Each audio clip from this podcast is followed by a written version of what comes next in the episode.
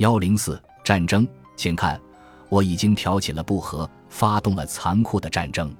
埃尼阿斯记第七卷第五百四十九行，